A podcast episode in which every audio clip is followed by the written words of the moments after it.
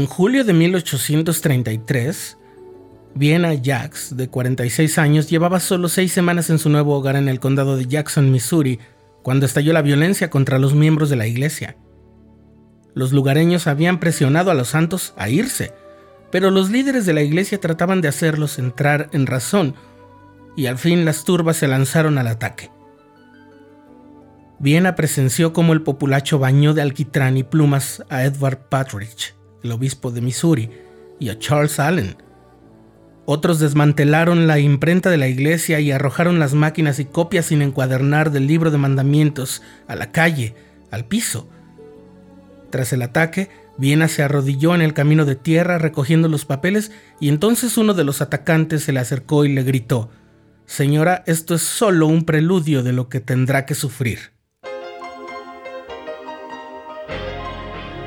Estás escuchando el programa diario,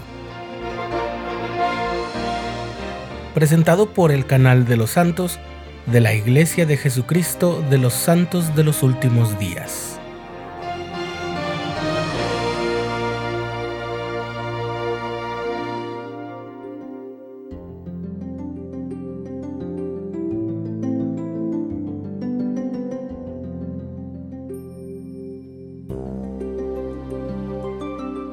Viena nació en 1787 en el condado de Essex, Massachusetts, hija de Henry y Lucinda Jacks. Desde pequeña hasta sus 40 años vivió en Boston y era una mujer soltera con considerables recursos económicos. Los registros de la ciudad también consignan que era enfermera, partera y lavandera.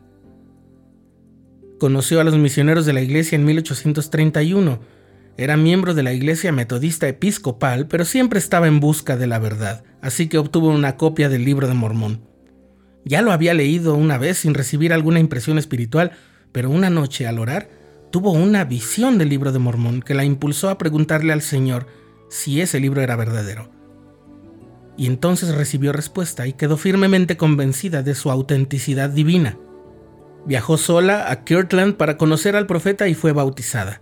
Volvió a Boston en otoño de 1831 y durante el año siguiente su fe la convirtió en una excelente misionera cuando ayudó al hermano de José, Samuel Smith, y a Orson Hyde, su compañero, a establecer una pequeña rama en Boston. Dio alojamiento a los dos misioneros y los conectó con su red de amigos, familiares y conocidos. Esto les dio a los hombres una audiencia constante para la predicación del Evangelio.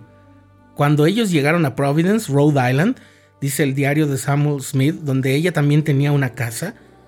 Algunas personas estaban creyendo mucho en el mensaje porque habían escuchado a la hermana Viena decir acerca del libro de Mormón. Viena dejó Boston con todas sus comodidades para unirse a los santos en Kirtland en 1832. Un año más tarde, el profeta José Smith llamó a Viena por su nombre para ir al condado de Jackson, Missouri, a recibir su herencia en Sion. En esa revelación, que es la sección 90 de Doctrina y Convenios, se le hizo una promesa, la de ser recompensada, dice el Señor, en mi propio y debido tiempo, para que se establezca en paz en tanto que sea fiel y no pase sus días en ocio de allí en adelante. Así, Viena se convirtió en una de las dos mujeres del siglo XIX mencionadas por nombre en Doctrina y Convenios. La otra fue Emma Smith. En aquel momento, Viena ya había donado a la iglesia una importante suma de dinero en forma de ofrenda, un sacrificio nacido de la fe. Su donación llegó en muy buen momento ya que los líderes de la iglesia planeaban comprar varias parcelas en Kirtland, incluyendo el terreno para el templo. El profeta José escribió que esa ofrenda resultó ser vital para las finanzas de la iglesia. Después de lo que pasó en Jackson, que relatamos al inicio de este episodio, el profeta le escribió una carta de gratitud y consuelo a Viena y compartió la oración que él hizo por ella y los demás santos afectados. Decía así, Después de esta gran tribulación, caigan tus bendiciones sobre tu pueblo, y tu sierva viva hasta que su alma se satisfaga al contemplar la gloria de Sión. A pesar de la aflicción presente de Sión, todavía se levantará, se pondrá sus hermosas vestiduras y será el gozo y la gloria de toda la tierra. Fue después de ese ataque que el profeta José Smith dirigió una compañía de unos 200 voluntarios de Kirtland llamada Campo de Sion para ayudar a los miembros de la iglesia en Missouri. Habían salido en mayo de 1834, pero en junio llegaron a una bifurcación en el río Fishing, donde una feroz tormenta los protegió de sus enemigos. Pero pronto cayeron enfermos por el cólera que acabó con la vida de 13 miembros del campamento. La hermana Viena estuvo también ahí auxiliando a los enfermos. También estuvo presente en la primera ocasión en que se efectuó el primer bautismo por los muertos el 12 de septiembre de 1840 en el río Mississippi. Los santos ya estaban establecidos en Nauvoo y desde entonces aprendió y trabajó mucho en su historia familiar y las ordenanzas a favor de sus antepasados. José y Hiram, su hermano, murieron en 1844 Viena Jax recibió sus investiduras en el templo de Nauvoo en enero del 46, justo antes de salir al oeste.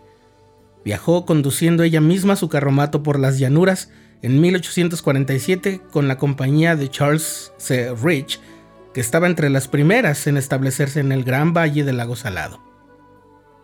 En el distrito 12 de Salt Lake recibió un lote que resultó ser el lugar de descanso que se le había prometido en la revelación de 1833. En una ocasión, se le pidió compartir un mensaje sobre la oración a las hermanas de su barrio. Al finalizar les compartió un consejo, el de nunca tener miedo de hacer el bien. Nunca se arrepentirán de hacer el bien, les dijo. No descuiden sus deberes. De casi 90 años de edad, seguía siendo autosuficiente. Un artículo de un periódico que se llamaba Woman's Exponent, en julio de 1878, decía sobre ella, Vive completamente sola, hace todas sus tareas domésticas, lava, plancha, cocina, escribe muchas cartas y lee mucho. Conoce muy bien las escrituras. Esta primavera elaboró 61 libras de mantequilla con leche que ella misma ordeñó.